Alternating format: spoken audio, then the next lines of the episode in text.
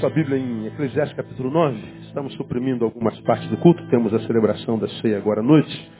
A gente nunca faz celebração à noite, sempre de dia. Ah, tivemos que fazê-la à noite nessa oportunidade. Eu queria ah, relembrá-los algo nessa noite bem rapidamente. Eclesiastes capítulo 9. Quem já abriu, diga amém. Ok, vamos ao versículo 10. Você já me viu ministrar sobre esse texto várias vezes, vários tipos de sermões. E eu gostaria de, de voltar esse texto mais uma vez em função de uma experiência vivida essa semana que eu compartilho com os irmãos já já. Tudo quanto tiver a mão para fazer, faze-o conforme as tuas forças. Porque na sepultura para onde tu vais, não há obra, nem projeto, nem conhecimento, nem sabedoria alguma. É o que está escrito aí, amém ou não? Por causa das versões diferentes, vamos ler. Os irmãos repetem após mim. Tudo quanto tiver a mão para fazer, vai. Faze-o conforme as tuas forças. Porque para a sepultura para onde tu vais, não há obra, nem projeto, nem conhecimento, nem sabedoria alguma. Amém ou não? Deixa sua Bíblia aberta aí. Ah, o que que a Bíblia está relembrando nesse versículo? Aquilo que a gente não gosta nem de tocar no assunto. Está dizendo, você vai morrer. Está dizendo, a sepultura para onde tu vais. Então a palavra está dizendo, você vai morrer. Catuca o irmão que está do teu lado assim, você vai morrer, irmão. Aí tu, tu vê o cara fazendo isso aí, está amarrado no nome de Jesus, sangue de Jesus tem poder. Irmão, tu pode benzer, dar cambalhota, rezar, é, é, fazer, tu vai morrer, irmão. Eu espero que primeiro que eu, aleluia, glória a Deus. Ninguém gosta de falar sobre a morte, certo ou não? Ninguém gosta.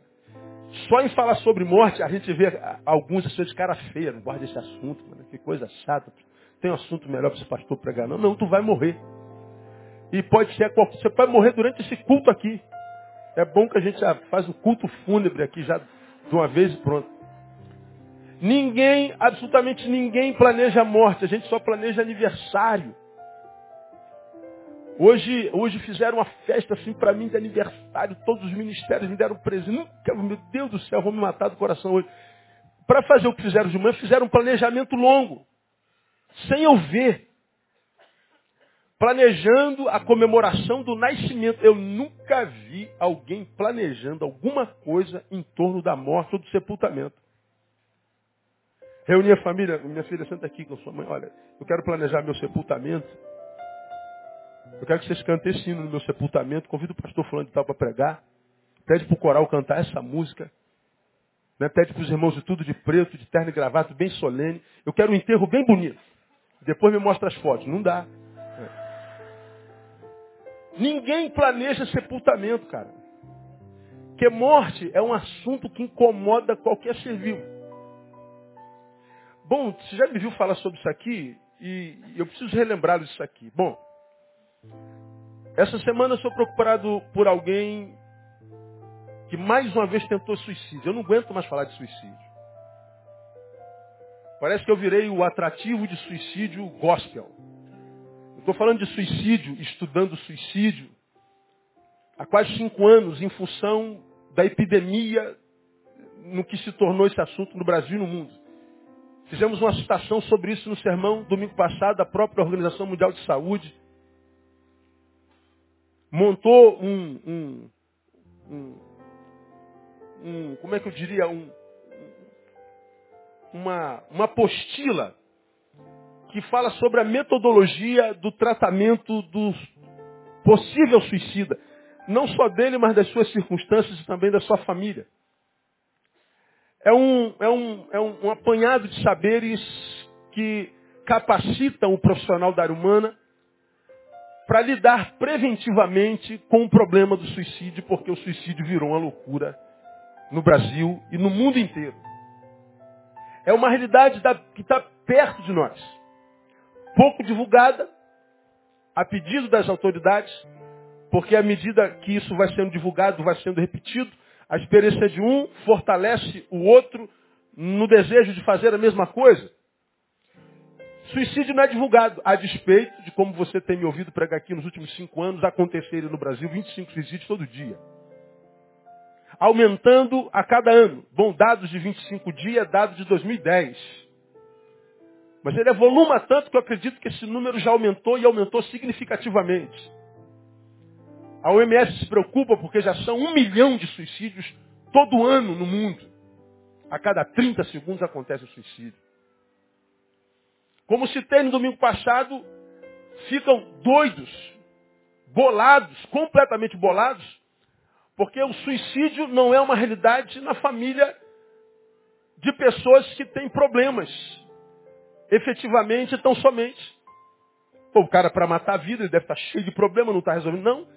Se fosse, havia uma razão para o suicídio. O que que deixa os profissionais da área humana eh, encafifados?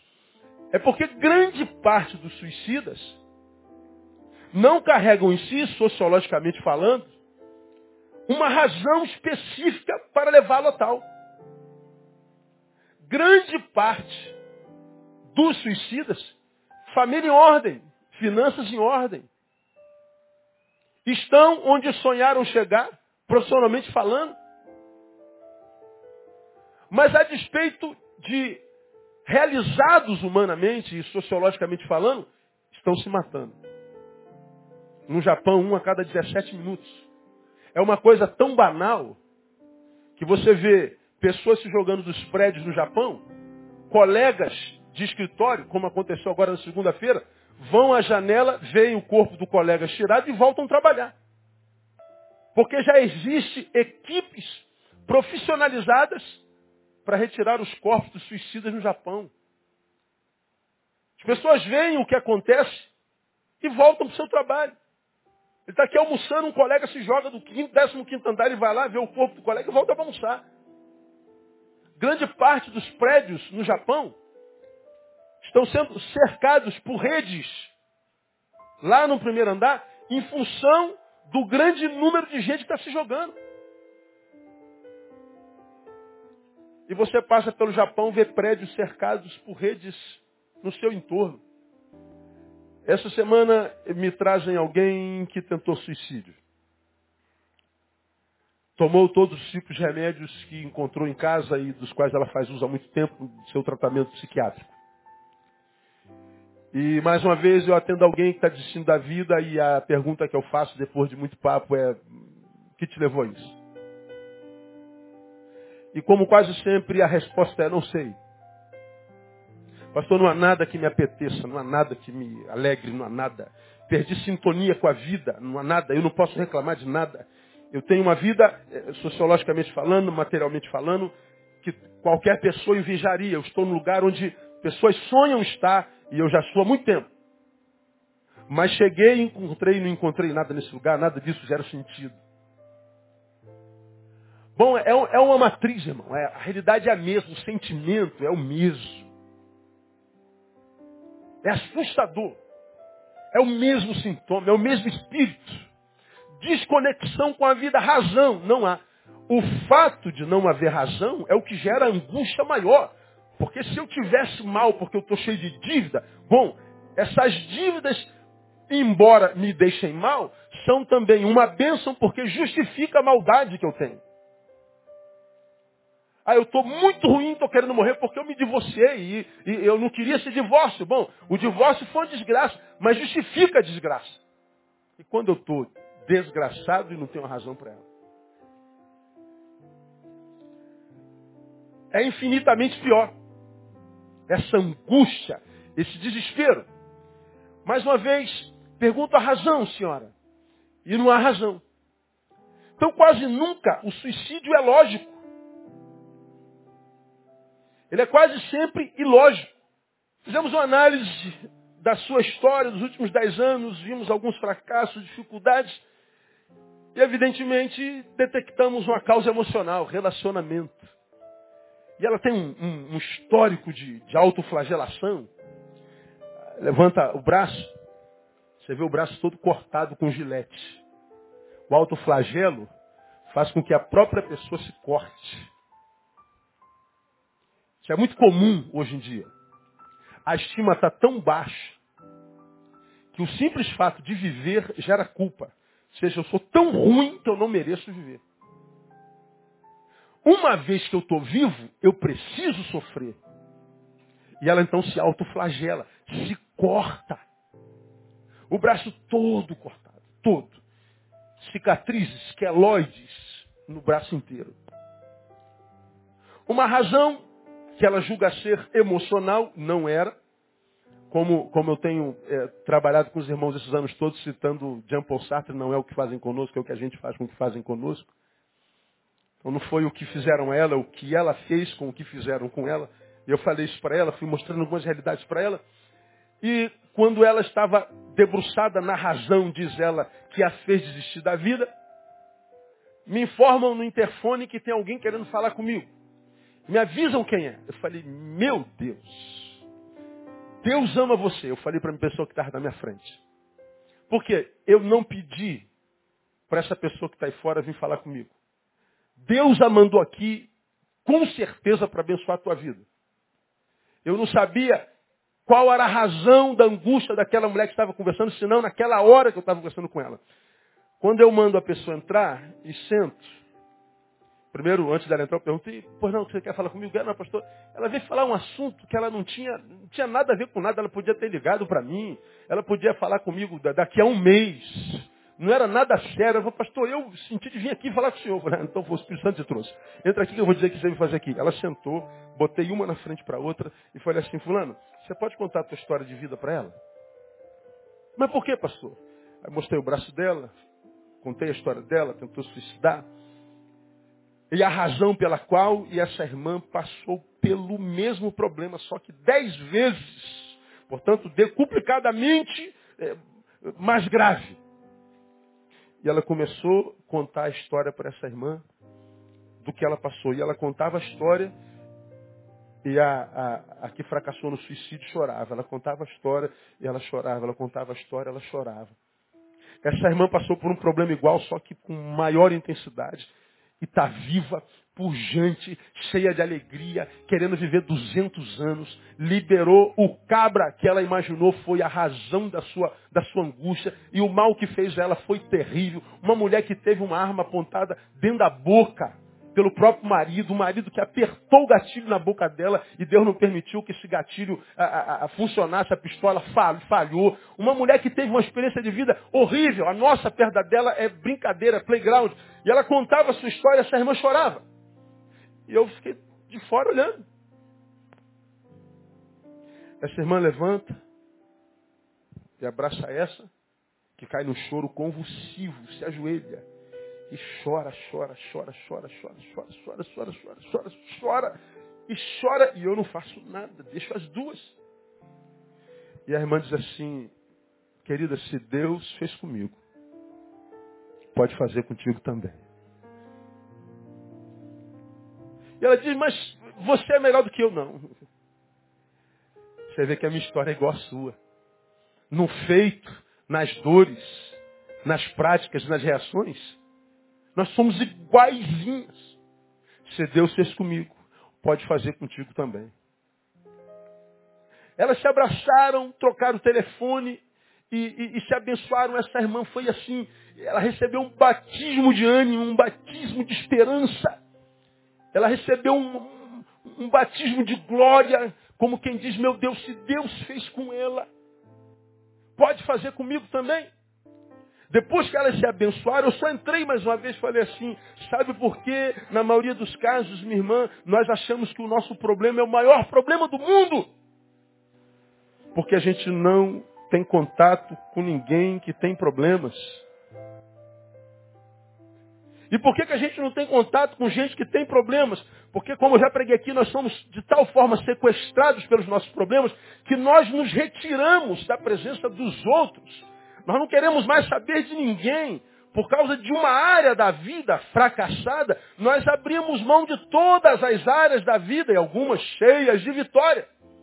Por causa do que uma pessoa fez a gente de mal, a gente abre mão de um monte de pessoas que nos fizeram bem. Nos retiramos para nós mesmos, mortos de pena de nós mesmos, nos achando os seres mais azarados, mais injustiçados, mais mal amados do mundo. E a gente então não quer saber mais do problema de ninguém, porque a gente não sabe do problema de ninguém, isso é egoísmo. A gente imagina que o nosso problema é o maior problema do mundo. Eu falei para ela, sabe por que a senhora está se sentindo agora no início do processo de cura? Não foi porque o pastor Neil orou, porque o pastor Neil disse uma coisa nova, porque Deus fez um milagre, não. O que está te fazendo bem? É só ouvir o problema de alguém que tem um problema pior do que o teu. O que vai te curar, irmã, é solidariedade. O que vai te curar é o testemunho de uma mulher que passou pelo mesmo a senhora passou, tentou se suicidar, tentou matar alguém primeiro, fracassou, tentou matar a si mesmo, fracassou, e agora Deus a restaurou de uma forma tão tremenda. E o testemunho, através da história dela, vai curar a sua vida. Irmão, para a glória de Deus, a irmã que tentou se suicidar nessa semana está aqui no nosso meio ouvindo essa palavra. E eu quero profetizar que o melhor tempo da sua vida é chegado, minha irmã, no nome de Jesus. Eu quero que você aplaude ao Senhor pela vida dessa mulher. Aleluia.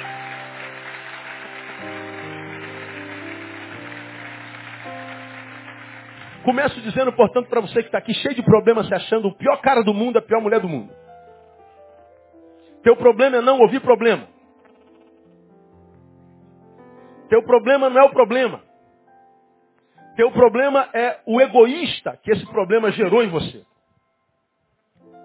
Te isolando de tudo e de todos. Não há cura na solitude, a não ser que seja para internação. Fora isso, nós temos que continuar seguindo a vida. O que, que esse texto ensina para nós, irmãos, e nós já aprendemos aqui? Primeiro, que a gente vai morrer mesmo. Mas o dia da nossa morte não é problema nosso. Não é da nossa alçada. Eu sei que eu vou morrer, mas não interessa quando é que vai acontecer. Eu disse, você vai morrer. É verdade, todos nós sabemos disso. A única certeza que a gente tem na vida é da morte. Já ouvi isso um milhão de vezes, você também. A única certeza é a morte. Agora, a morte não é problema de quem está vivo, isso não é problema nosso, isso é com Deus. Salmo diz que os nossos dias estão todos registrados diante dele.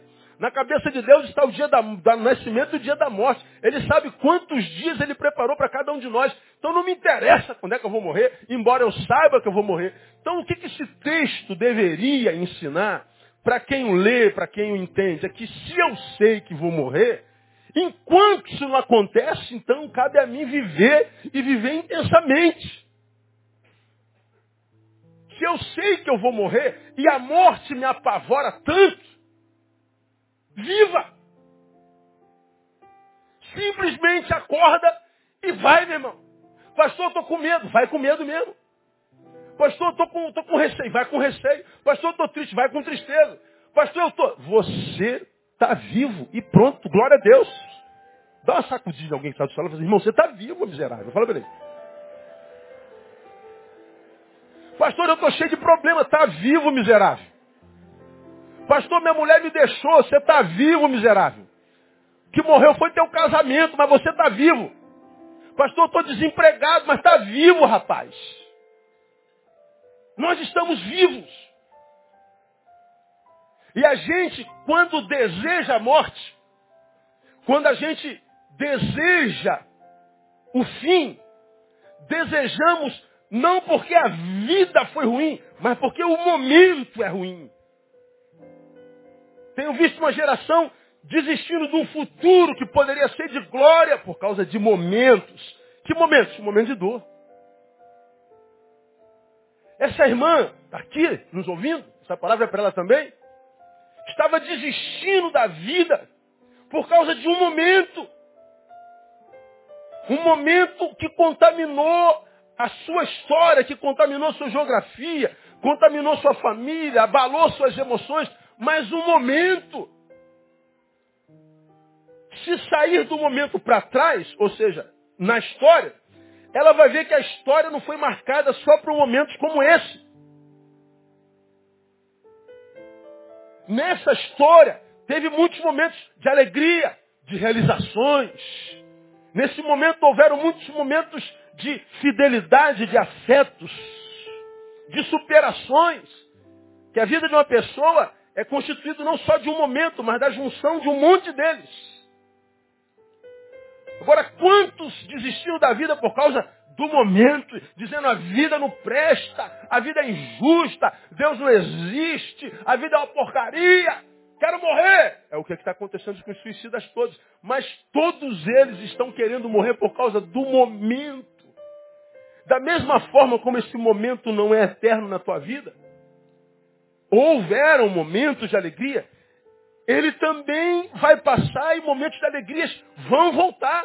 E você vai ter momentos para querer viver 200 anos, mas também vão passar essa alegria e vão voltar outros momentos de tristeza. Viver é viver nessa ambiguidade. O texto já está nos ensinando. Na sepultura para onde você vai. E a única coisa, uma única não, a, a, a coisa principal que esse texto ensina para a gente é o seguinte, cara, se você vai morrer, enquanto você não morre, você viva.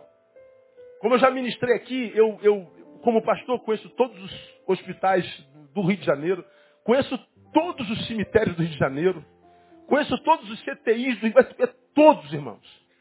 O tempo inteiro lidando com doença e morte. Todos os cemitérios, todas as capelas desse, desse estado que eu já entrei. Quantas vezes eu vi mesas como essa aqui, sobre, sobre a qual estão os elementos da ceia, mesas como essa com um defunto em cima. Do lado, alguns seres vivos chorando a morte desse defunto. Alguns fazendo um escândalo tão grande que aparece mais do que o defunto. Um escândalo tão grande que me parece que eles estão querendo mostrar para todo mundo que ele amava o defunto mais do que todo mundo, e às vezes nem parente é. E eu fico olhando como muitas vezes o ser humano, ele é hipócrita. Ele é falso. Ele gosta de representar, gosta de ascendência, de foco, mesmo no momento solene como um sepultamento. Alguns destes quase que a maioria, estão chorando a morte de defunto, como já ensinei aos irmãos. Quando eu choro a morte de alguém, eu estou, sobretudo, chorando a impossibilidade desse alguém continuar a viver. Ah, minha mãe morreu, meu pai morreu, meu amigo morreu, minha, morreu, meu cachorro morreu, eu morreu. O que, que eu estou dizendo? Eles não podem mais viver coitados, que injustiça, a vida é tão boa, a vida é tão maravilhosa, e eles não poderem continuar dar é, é, prorrogação a isso, é uma tristeza, porque a vida é maravilhosa. Quando eu estou chorando a morte de alguém, eu estou, sobretudo, chorando a impossibilidade dele viver. Agora veja a incongruência. Eu conheço, já vi, todo dia vejo Pessoas que estão chorando a morte de alguém, dizendo, ele não pode mais viver. Ah, meu Deus, ele morreu, não acredito. Ah, me mata, Deus. Eu fico pensando, caramba, se está chorando a impossibilidade da vida do outro, esse que está chorando deve amar a vida demais. Pois é, é o que não acontece. O outro não pode viver e não vive porque não pode mais. A vida lhe foi cerceada. Mas há muitos de nós que choramos mortes de parentes e entes queridos, que ainda não morremos, temos a vida na mão e não estamos vivendo com intensidade. Estamos jogando vida bueira abaixo. Estamos jogando a vida em projetos inconsequentes, em relacionamentos furtivos, como eu preguei alguns domingos atrás. Temos a vida na mão, enquanto a vida a esperança, e nós estamos abrindo mão da intensidade dessa vida, da qualidade dessa vida. E aí morre alguém que a gente ama, a gente vai para o defunto chorar. Ouso dizer que quem não vive a vida com intensidade não tem nem direito de chorar a morte dos seus queridos. É uma incongruência. Quando Salomão diz assim, cara, vocês vão todos para a sepultura. Então, vivam. Celebrem o fato de terem acordado. Não permita que seus problemas, suas adversidades, um momento, roubem de vocês a esperança de que dias melhores virão. Porque eles virão, como você tem aprendido, não há dor que dure para sempre. Repita comigo, não há dor que dure para sempre. Vamos a frase toda. Não. Catu quem está na frente fala assim, a tua já está acabando, em nome de Jesus. Quem recebe, diga eu recebo essa palavra. Não há dor que dure para sempre. Não abra mão do teu futuro por causa do momento. Aí Salomão diz assim, então se você sabe que vai morrer, deve viver intensamente. A pergunta que a gente faz é, o que é viver intensamente, pastor?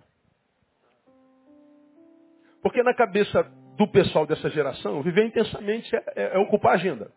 Qual é boa hoje? Qual é boa para hoje? Qual é boa? Aí o cara não consegue parar. Aí é uma balada aqui, ele vai lá, fica a noite toda deixando a cara de vodka. Ontem eu fui no show com um casal de amigos lá do Zé Ramalho. Escandalizou, o problema é seu. Aí eu tô saindo do Vivo Rio, é meia-noite. Estava começando a balada no Museu de Arte Moderna. No MAN. Aí passando no meio da molecada, porque é o ar livre, não havia um grupo sem que no meio do qual houvesse muitas garrafas de vodka, álcool. E a gente vai passando, todo mundo de branco, parece até culto universal. Não, era festa do branco. E eu estou passando, todo mundo com a garrafa na mão. Um falando mais alto que o outro, um contando a história mais mirabolante do outro. E estão na balada, começando meia-noite. Claro que termina de manhã cedo. Como eu preguei aqui alguns domingos atrás.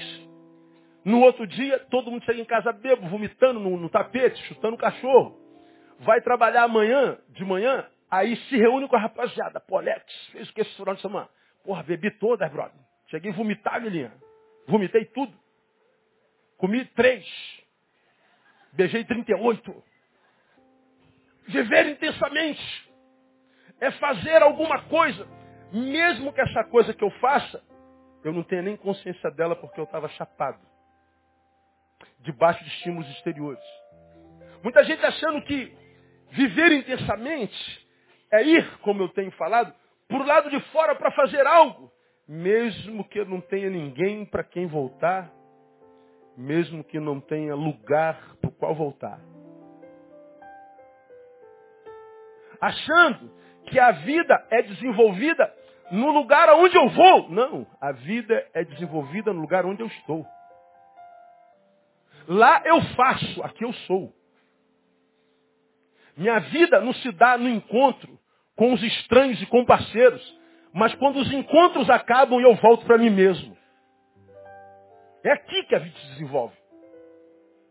É quando eu estou diante do espelho, é quando eu estou comigo mesmo, é quando a companhia que eu tenho é do meu eu. É aqui que a vida se desenvolve. Por que, que essa geração não consegue ficar parada? Preciso fazer alguma coisa, qual é a Tem que fazer alguma coisa. E a gente não consegue. Por exemplo, você está você tá, você tá vendo televisão, se o filme é bom, mas ao mesmo tempo está o iPhone do lado. Quando você está vendo o filme, você está no iPhone. Duas coisas ao mesmo tempo. Está falando no celular? Quem consegue falar no celular sentado? Você atende o celular e começa. Nem eu, eu não sei por que, que é isso, eu ainda não sei que fenômeno histórico, sociológico, psicológico, retardático é isso. Tu pega o telefone e você começa a andar para lá e para cá. Porque parece que a gente não consegue fazer uma coisa só. Temos que fazer duas coisas. Então se eu estou falando no celular, então eu vou andar, já é duas coisas. A gente não consegue ficar parado. Você está dirigindo? Ouve música. Você está tomando um cafezinho de manhã cedo? Lê jornal. A gente não consegue ficar parado. A gente não consegue ficar com a gente mesmo. A nossa companhia não nos é agradável. A gente quer estar longe da gente o tempo inteiro. Falar em estar sozinho para essa geração é falar para essa geração estar na pior companhia que um ser humano poderia ter. Qual é? A sua própria. Por isso, na cabeça de alguns, quando o divórcio acontece, ainda que o casamento seja uma desgraça, ele está dizendo, minha vida acabou. Por quê? Porque a vida se desenvolvia na dependência do outro. Essa mesma semana, que foi uma semana, foi uma semana tétrica, A gente tem o conhecimento e socorre uma irmã que a filhinha de oito anos ligou dizendo assim, pelo amor de Deus, pastor, meu pai está matando minha mãe, meu pai está matando minha mãe. Mora-se perto, chega-se na hora, a gente ainda pega o marido enforcando a mulher. Asfixiando-a quase até a morte, o pescoço dela estava ferido. E nem falando ele, ele me obedeceu, eu tive de tirá-lo na marra. Eu segurei no pescoço dele e joguei ele no chão. Porque o homem estava possesso. Mas não era pelo diabo, era pela ira. Possesso pelos seus próprios sentimentos. Converso com a irmã. Como é que a senhora está? Não estou bem, pastor. Eu já estou acostumada. Volta, irmão. Então, acaba serviço aí, irmão. Claro que eu não fiz isso, lógico, né? Eu já estou acostumada. Você fala. Você fala o quê?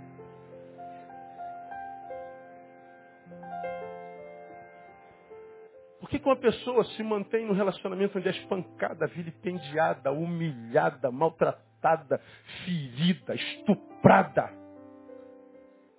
Porque é a melhor companhia de um algoz do que a minha própria. A solidão seria a minha morte. Eu prefiro existir mesmo sem vida, à base de sofrimento e humilhação, do que estar comigo mesma. Essa é a afirmativa de alguém que submete uma coisa como essa. Aí a gente pergunta o que esse texto tem a ver com o que eu estou mostrando aos irmãos nessa introdução dessa palavra. A questão é sempre de estima. É a relação que a gente tem com a gente mesmo. Salomão está dizendo, vocês vão para a sepultura, então vivam intensamente. Não permita que vida lhes seja roubada. Não desperdice vida porque ela passa muito rápido. Agora, analise o que quer viver intensamente. Não é algo que a gente faz do lado de fora. É algo que a gente tem do lado de dentro. Não é com quem eu estou do lado de fora, mas a relação que eu tenho comigo que está de lá de dentro. Não é o lugar aonde eu vou, mas o lugar para onde eu volto. Não é a quem eu me dou, mas a quem eu me dei. Preguei sobre isso domingo passado. Amamos viajar. Amamos estar do lado de fora. Amamos montar uma mala. E é maravilhoso mesmo. Faz bem para a vida. Aumenta a cultura. Aumenta o conhecimento. Alarga as estacas da vida e do conhecimento do mundo. Mas mesmo que você viaje, está ali o pessoal do Trazenar, que fizeram uma viagem para Dubai. Se o céu parece com algum lugar na Terra, esse lugar é Dubai, é ou não? Que é tudo de, de, de não sei se tem antes do primeiro mundo o que, que tem, mas é negócio de maluco. Aí eu estou acompanhando a viagem deles, André me mostrando uma vez as fotos, adorando no deserto. Foto na frente de um prédio, caraca, o que, que é aquilo? Só, só as fotos impressionam. Primeiro dia, segundo dia, terceiro dia, são 15 dias. Chegou lá para o oitavo dia. Aí já começou um, saudade da minha casa. Moro em Nova Iguaçu. Saudade do barraco. Saudade do Tiquinho, é o cachorro. Né? Os caras estão em Dubai, Jerusalém, na Europa, hotel de seis estrelas. Com saudade da onde? Nova Iguaçu. Podia ser Realengo, Santa Cruz da Serra. No décimo terceiro dia, já estava, não aguento mais. Que vontade. Meu Deus, estou contando para chegar sábado. Sábado a gente foi engraçado, né? Há dez dias atrás estavam doidos para viajar, desesperados para conhecer Dubai, para ir para Jerusalém. Mas no décimo terceiro, décimo segundo, ai que saudade do meu feijãozinho arroz. Fosse um arrozinho com ovo mole, já estava bom. Ai meu Deus. Você está entendendo o que eu estou falando? Tá andar? Qual é o melhor momento da viagem? A volta, hora de voltar, irmão. Você está lá em Dubai e fala assim, vou, que saudade de Nova Iguaçu, quero voltar para Nova Aquele é o melhor lugar do mundo. Porque a vida se desenvolve lá. Não é onde eu vou, é para onde eu volto. Então viver em intensidade não tem a ver com feitos, irmãos. O que é viver em intensidade à luz desse texto? A gente sabe o que é viver em intensidade descobrindo as marcas da morte. A gente conhece a vida, descobrindo as marcas da morte. As marcas da morte estão nesse texto que nós acabamos de ler. Para a sepultura, para onde tu vais, veja lá, na sepultura, na morte, ele diz lá, primeiro, não há o quê? Obra, nem projeto, nem conhecimento, nem sabedoria alguma. Quando é que eu sei que eu morri? Quando os projetos se foram, as obras se foram, o conhecimento se foi e a sabedoria se foi. Podemos analisar cada um. Na sepultura não há projeto. Bom, eu falo sobre isso aqui todo domingo. O projeto é o seguinte, olha, poxa, ah, quero tocar no cabelo da Luana. Olha o meu projeto. Me digam vocês, o que, que eu estou fazendo aqui? Sim, eu estou tocando o cabelo dela, mas dá outro nome. Hã? Realização. Isso agora, no presente. Mas no passado, isso aqui era o quê? Um projeto. Um sonho. Salomão está dizendo assim, na sepultura não há sonhos. Não há projeto. Portanto, você já ouviu alguém dizer em algum lugar, não muito longe daqui, que a gente não morre quando a morte chega. A gente morre quando os sonhos se vão. Eu não morro quando a morte chega, mas quando eu perdi a capacidade de sonhar, de projetar. Por que, que tem gente se matando? Acabaram-se os sonhos. Por que, que tem gente acreditando que não vale nada, que a vida não é boa? Cadê os sonhos?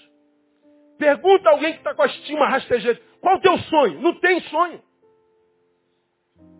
Ou não acredita nele, ou alguns que teve é, é, fracassaram, não aconteceram, e aí desistiram de sonhar. Pois bem, ainda que teu coração esteja puf, puf, puf, puf, não há sonho, então você morreu, irmão.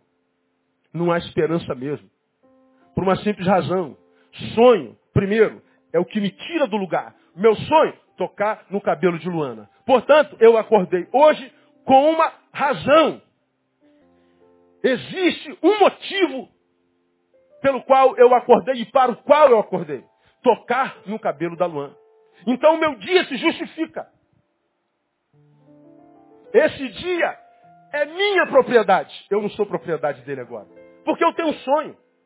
E ele existe para me satisfazer, para me realizar. O sonho me dá razão para acordar. O sonho me dá razão para tomar posse das minhas horas, da gestão da minha vida. O sonho, mais, é o que me motiva a sair do lugar. Eu só me movo, portanto, eu vivo, porque eu tenho sonho.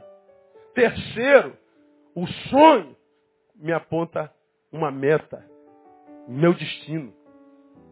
É o sonho que estabelece o meu alvo. Né? E qual o projeto da tua vida? É o cabelo da Luana. E em função daquele cabelo, que hoje é sonho, em função daquele cabelo que é projeto, eu acordei, tomei posse da gestão da minha vida e caminho. O sonho me moveu, me tirou do lugar. Qual a garantia que eu tenho de que eu vou chegar lá? Nenhuma. Pelo menos eu não estou parado. Vale sonhar, mesmo que esses sonhos não se concretizem. Aí nós citamos o poeta mais uma vez, que já se lembra dessa palavra que eu ministro isso há 20 anos. Nem todo sonho se torna realidade, mas não há realidade que não tenha nascido de um sonho. Nem todo sonho se torna realidade, mas não há nenhuma realidade hoje que não tenha nascido de um sonho. Então, Paulo, Paulo não, sai daí, Paulo. Salomão está dizendo o seguinte: você morre quando perde o sonho.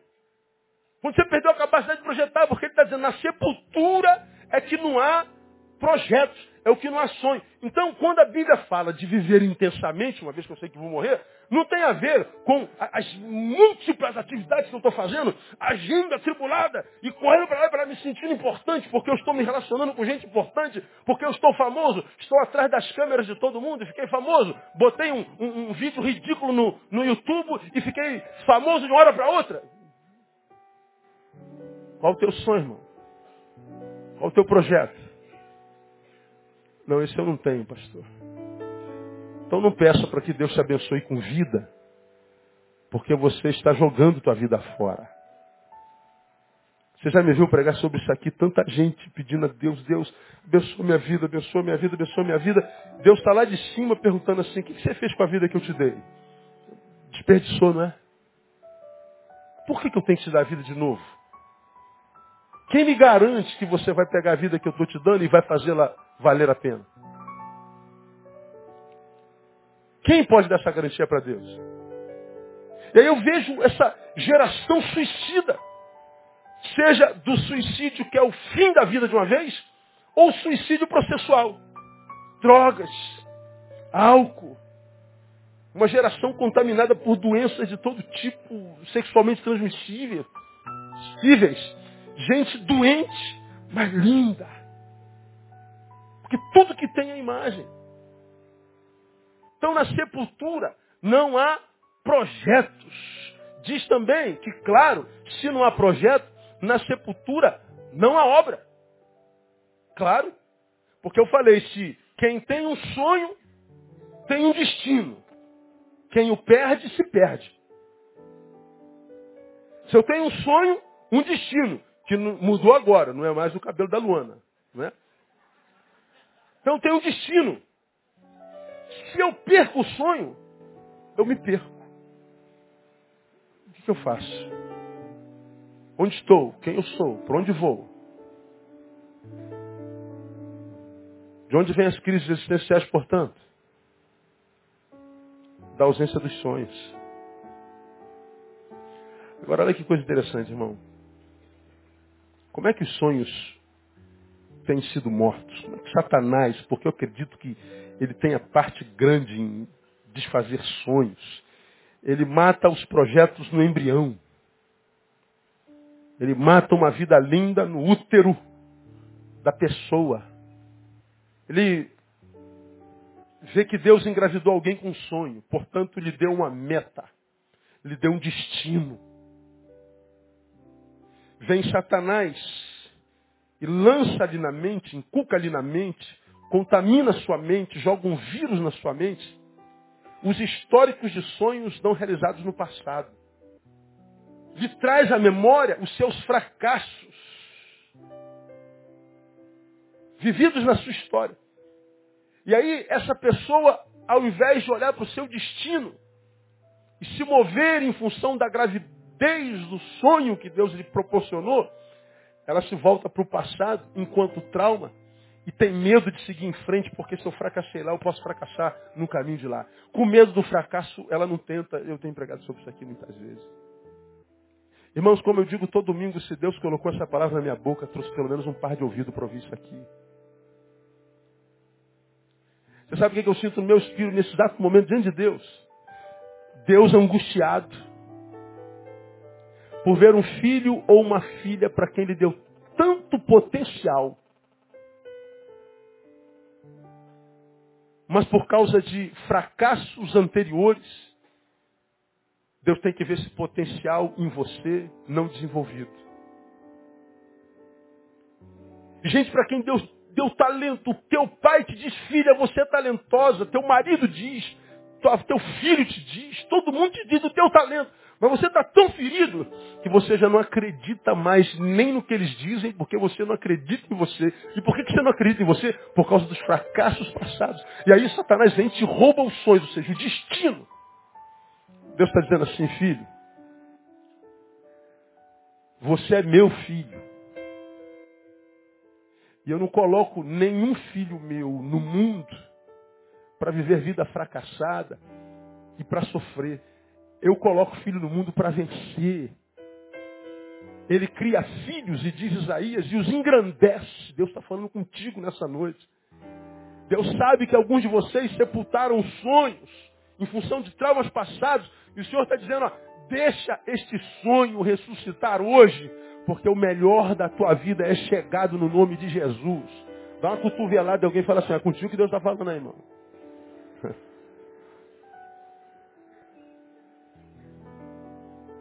Para de sentir pena de você, cara. Acredita no teu potencial. A Bíblia diz que a nossa capacidade vem de quem? de Deus. Não é por tua capacidade, não, é pela capacidade de Deus. E é por causa da capacidade de Deus que você vai conseguir no nome de Jesus. Traz teu sonho à tona, teu sonho à tona nessa noite. Relembra o que você sonhou lá no passado e que não conseguiu realizar hoje. E você vai descobrir que esse sonho continua de pé e ainda dá tempo. Ontem eu estava lendo uma entrevista de um, de um universitário que entrou na faculdade de Brasília aos 86 anos. Eu falei, me mata, Deus, me mata, porque, porque, meu Deus do céu, às vezes, às vezes eu tenho algumas vontades na vida, aí aparece um, um demônio dentro de mim e fala assim, pô, cara, você já tem 47 anos, rapaz, toma vergonha na cara. Já tenho 47 anos. Agora você vê aquela teoria do copo, né? Quanto de água tem nesse copo? Então esse copo está meio vazio. Aí o outro vem e diz o quê? Ele está meio cheio. Ele está quase vazio. O outro vem e diz, ele está quase cheio. A empresa manda o vendedor para a Índia, lembra? Empresa de sapatos. O cara chega na Índia, passa uma semana, ninguém usa sapato na Índia. Ele volta, e patrão, esquece, na Índia ninguém usa sapato. Aí manda outro vendedor, ele volta. Patrão, vamos plantar uma empresa agora, ninguém tem sapato, agora eles vão começar a usar. Olha a visão. Os espias vão vigiar a terra e diz, olha, os, caras que estão lá são gigantes. A gente diante deles é gafanhoto. Aí ele via Caleb e Senhor, subamos animosamente, porque o Senhor já nos deu aquela terra. Questão de vida, de visão. O problema é sempre na visão. Conversava com o André ontem a, a, a respeito de alguém. E a gente estava falando mal de alguém. Falam mal da gente também? Quem não fala mal de ninguém, não é verdade? Aí, sempre que se fala de alguém, fala assim, pô, tá falando mal dos outros, irmão. Aí, falam mal da gente também. Não era falar mal, a gente estava brincando com alguém. Aí falou assim, pô, não sei o que, que vem nesse homem. Eu falei, meu irmão, o cara é bonito. Eu acho o homem bonito. E não tem nada de boalho em mim, você pode ficar tranquilo. Você vê um cara igual o Brad Pitt, é um cara bonito do, do, do capeta, mano. É muita beleza no homem só. Aí alguns ficam assim, ah, eu, eu não acho. Eu, o cara é bonito de qualquer jeito, careca, zarolha, de cabeça para baixo. Ele é mais bonito que a mulher dele. Aí a gente estava falando sobre a vida de alguém. E sobre a beleza, não beleza, ou beleza e feiura, ficar mais humano, né? Aí eu falei assim, meu amor, a beleza não está no objeto visto, está na vista de quem vê.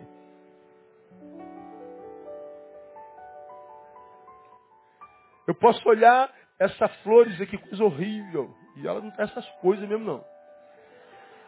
Mas alguém pode olhar e falar assim, que coisa linda. Como que alguém pode achar uma coisa feia e um outro alguém olha para a mesma coisa e diz, é lindo? Tu vai olhar para o marido dessa irmã que está de seu lado diz, meu Deus, o que, é que essa mulher viu nesse homem? Olha a barriga dele. A barriga o precede. Em todos os lugares onde ele vai. Pô, mas a mulher, é o que a mulher mais gosta nele, da barriga dele faz, bota dois olhinhos, aí o, o umbiguinho é o, é o, narizinho, a boquinha, sei lá, ele bota a boquinha embaixo.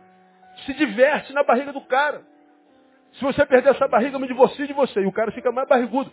O marido é dela, não é teu, irmão. São os olhos de quem vê. Há lugares que eu vou pregar. Aí aconteceu agora, bem pouco tempo atrás, no Ceará. Aí a esposa do pastor botou a mão na minha barbicha e falou assim, pastor, por que, que o senhor usa isso? Aí me deu vontade de responder, né? Mas ela era muito mais velha do que eu. Aí, eu gosto, irmã. Sua esposa não briga, não? Ih, ela se diverte, a senhora soubesse. Se eu tirar, ela se divorcia. Ah, mas eu não gosto. Aí quase que eu falo, eu não sou casada com a senhora, irmã. Eu não falei, lógico, fiquei quieto. Veio um monte de resposta na ponta da língua. E a mulher está se metendo na minha barba. Está no olho de quem vê. Então o teu futuro, cara, está lá. O que, que é no futuro? Não há nada. Mas pode haver tudo. Depende do olho de quem vê, de quem o encara. Agora eu tenho me encontrado com um monte de gente que desistiu do futuro por causa do passado, meu. Como pode um negócio desse? É como a irmã que estava sendo enforcada pelo marido. Para eu tirar o cara de cima, eu segurei no pescoço dele com força, irmão. E eu, não, pastor, já estou acostumado. Meu Deus do céu, cara. Ou seja, a minha vida é sofrimento mesmo. Por quê? Por causa do passado. Eu estou assim há muito tempo, pastor. Eu já acostumei com a desgraça, como que eu nasci para sofrer, eu nasci para ser infeliz, eu nasci para ser capaz. Ou seja, ela está ela, ela tá indo para frente, olhando para trás, como que fosse para o passado que ela estivesse indo. Não, a gente não tem que estar tá preso no passado, porque não é para lá que a gente está indo, a gente está indo para o futuro. Então, meu irmão, deixa o Espírito Santo ministrar no teu coração nessa noite. Deus está mudando a tua história nessa noite pelo poder da sua palavra. Ele está dizendo que os sonhos que ele teve para você no início continuam de pé. E ele está dizendo o melhor tempo da sua vida é chegado no nome de Jesus. Sonhos. Agora, se não há sonhos, claro, não há projeto, não há obra, não há realização. Se o sonho se foi, bom, a vida inexiste. A nossa vida foi sequestrada pela ausência dos sonhos.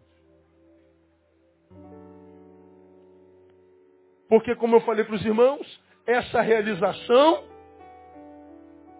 só é uma realidade porque aqui era um sonho. Como que eu posso tomar posse de realidades que valem a pena ser vividas e que trazem significância à vida se o sonho foi roubado de mim? Como? Aí, Salomão está dizendo que a vida de intensidade é uma vida de realizações. É uma vida que, quando vivida, vai deixando no caminho pelo qual passa suas marcas, sua impressão. Agora, o que, que eu vejo na vida de tanta gente hoje? Ele vai passando na vida, ele só pensa no seu prazer, em que outros lhe realizem. E aí eu uso a mulher, eu uso o homem, eu uso o patrão, eu uso Deus, eu uso a igreja. Porque o fim dos meus relacionamentos sou eu. Eu não quero deixar marca a ninguém. Eu quero que eles me satisfaçam. E a pessoa vive em busca do prazer. Uma vida dionisíaca.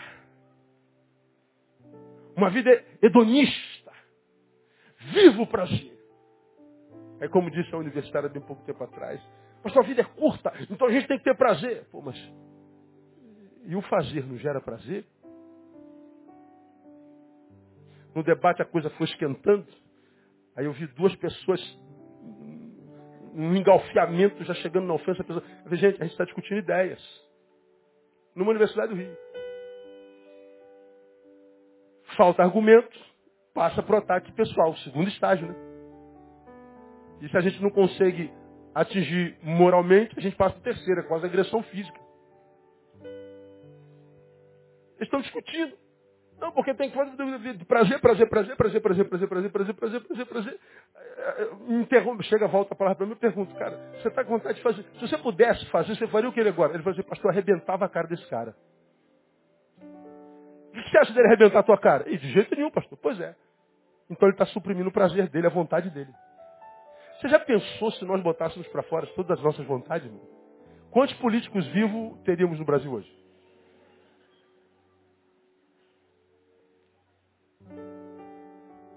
Você já pensou se a gente vivesse só de prazer e de vontades? Como estaria sua sogra hoje?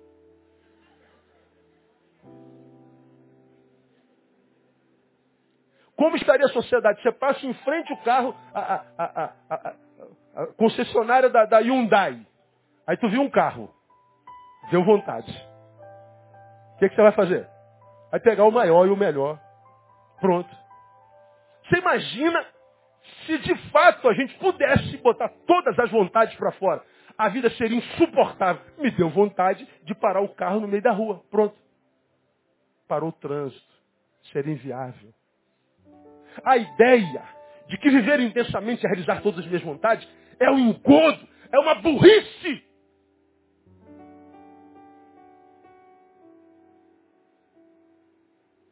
A vida intensa é a vida que é transformada numa vida que dê sentido ao lugar por onde você passa. É deixar as suas marcas, as suas tatuagens. É passar por ali e deixar a tua impressão, de modo que quando você olhar para trás, você vê o teu rastro, você vê o teu lastro, e a história te recompensa enquanto memória da vida que você viveu. Está vendo aquela pessoa? Passei por ali. E depois que eu passei, olha no que ela se transformou. Está vendo aquela região, aquele bairro? Está vendo aquele lugar, aquela casa? Eu passei por ali.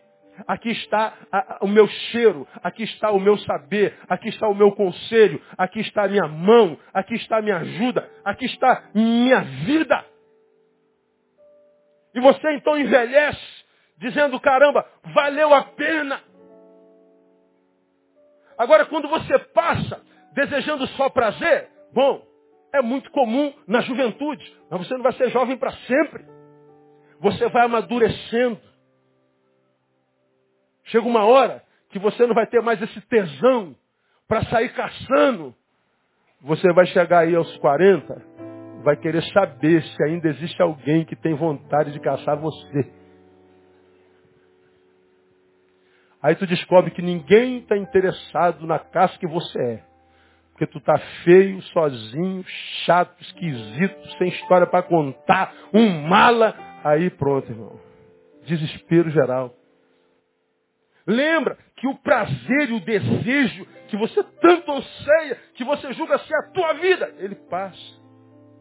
Tudo passa.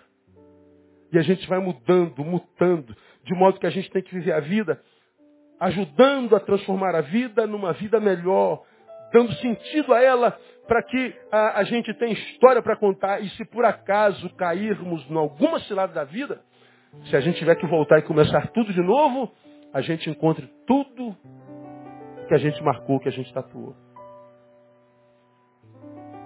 Aí vejo vidas sempre atrás do prazer. O que é uma benção. Mas eu não posso viver só de prazer, irmão. Eu tenho que ter significância. A minha vida tem que ter realizações. Porque Salomão está dizendo que a marca da morte é a ausência dessa realização. Aí você quer Deus te abençoe. E Deus não te ouve. E Deus está te perguntando e você não ouve. E você? Quer que eu faça por você isso? E você faz isso por quem? Você quer que eu te abençoe e você? Abençoa quem? Você quer que eu te ouça? E você? Quer que eu ouça quem? Você ouve quem? Você quer que eu responda as suas orações? Você é a resposta de oração na vida de quem? Você quer que eu vá em tua direção? Você vai em direção a quem? Porque eu faria por você o que você não faz por ninguém. Por que, que eu te daria algo que eu sei que você não vai compartilhar com ninguém? Aí nós vemos a geração de gente frustrada, inclusive com Deus. Porque falta realização. Irmão, transforma a tua vida em algo útil. Você vai ver que ela toma um sentido completamente diferente. Você vai ver que a vida é o dom de Deus mais precioso que todo ser humano tem, que devia ser vivida com toda intensidade. A outra marca da morte diz lá, não há conhecimento. Conhecimento é interação, é relacionamento. Conhecimento, eu nunca vi essa moça e eu, tudo bem, prazer, como é seu nome? Priscila. Priscila. Já é casada? Muito bem casada. Eu fiz o casamento dela. A, a gente está se conhecendo. Ô, oh, brother, como é que tá? Ih, tu tem moto também, né, irmão? Conhecimento. Interação. Ó, oh, isso aqui é um microfone para ambientes Diferente desse, conhecimento. Conhecimento é interação. Ou seja, eu estou nesse lugar e eu tenho que conhecer esse lugar e por ele ser conhecido, eu tenho que fazer parte da ambiência. Esse púlpito sem o Neil não é o mesmo púlpito, é um outro púlpito. Nós estamos interligados, quantas pessoas se relacionando equivocadamente com a dor, se isolando se abstendo de conhecer, como eu tenho, digo, tenho dito, nunca mais vão me machucar. Eu não me relaciono com mais ninguém. Ninguém me machuca mais, é verdade. Você não se relaciona com ninguém, mas também nunca mais vai ter um beijo. Nunca mais vai ter um abraço. Nunca mais vai ouvir uma piada. Nunca mais vai ver a beleza. Nunca mais, nunca mais, nunca mais. Porque a vida se desenvolve no conhecimento, na interação. A Bíblia diz, e nós já pregamos sobre isso muitas vezes, palavra de Deus lá no início, não é bom que o homem esteja o quê? Só. Não é Neil que está dizendo, é Deus. Deus está dizendo solidão não, meu filho, pelo amor de Deus. Não faça uma besteira dessa. Não caia no engodo de achar que você se basta a si mesmo.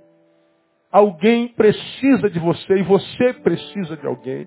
Mas me machucaram, pastor, então faz diferente dessa vez. Aprenda com a dor que lhe impingiram, aprenda com o teu fracasso. Tenta, mas de forma diferente. Não faça da mesma forma, senão você vai colher o mesmo fruto.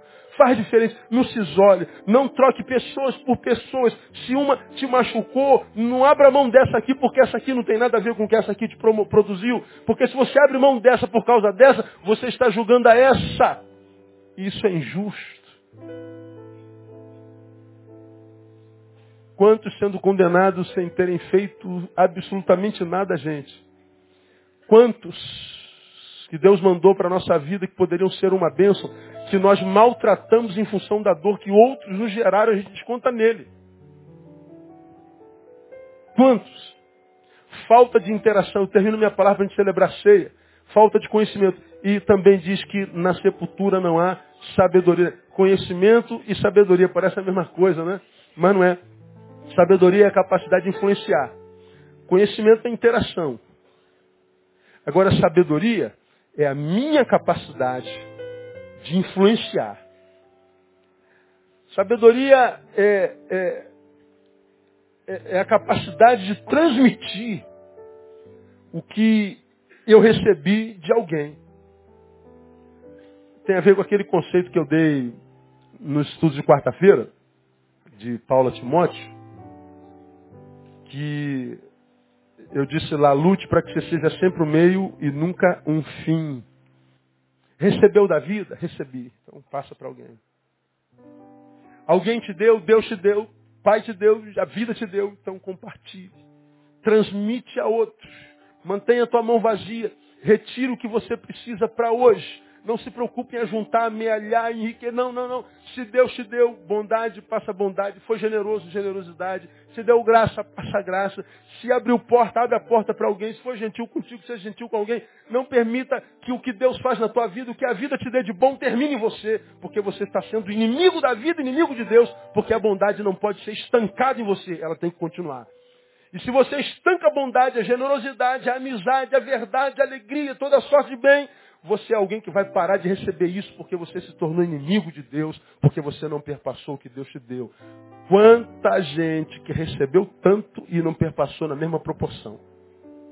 Tem nada a ver com dinheiro, hein? Nada. Gente que recebeu como um gargalo de um metro, mas deu como um, uma torneira e uma borracha d'água. Teve tanto, mas nem grato conseguiu ser.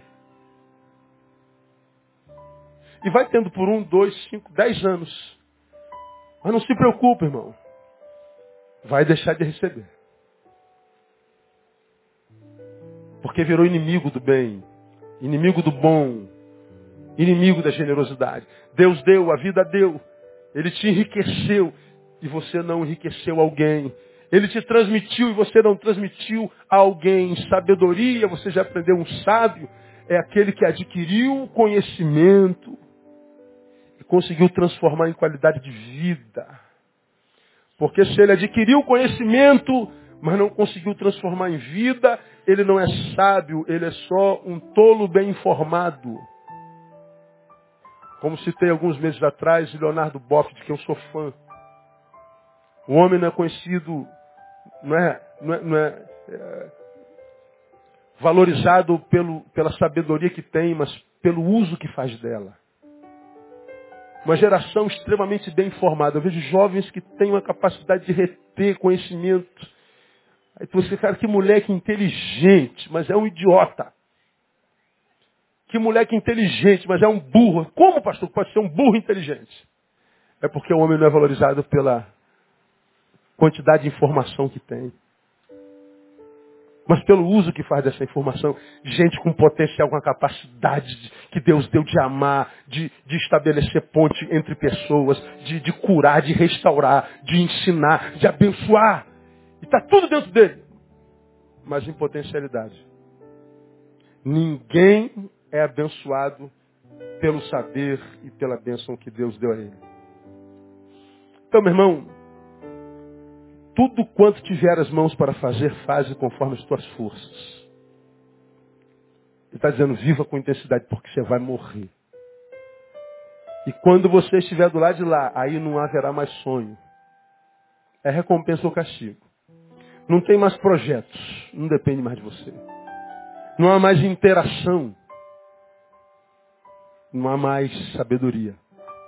O tempo que a gente tem é o agora e essa é a hora da gente ser feliz. Não atrapalha Deus de abençoar você, não. Ele tem sonhos maravilhosos para a sua vida, para cada um de vocês. Mas esses sonhos só vão chegar se você se levantar daí para viver a sua vida com intensidade e sem desperdiçar mais um segundo da tua vida, porque ela é muito preciosa. Deus te abençoe para esse nome de Jesus. Amém, amado? Recebe essa palavra como vinda dele? Um aplauso dele forte. Pastores.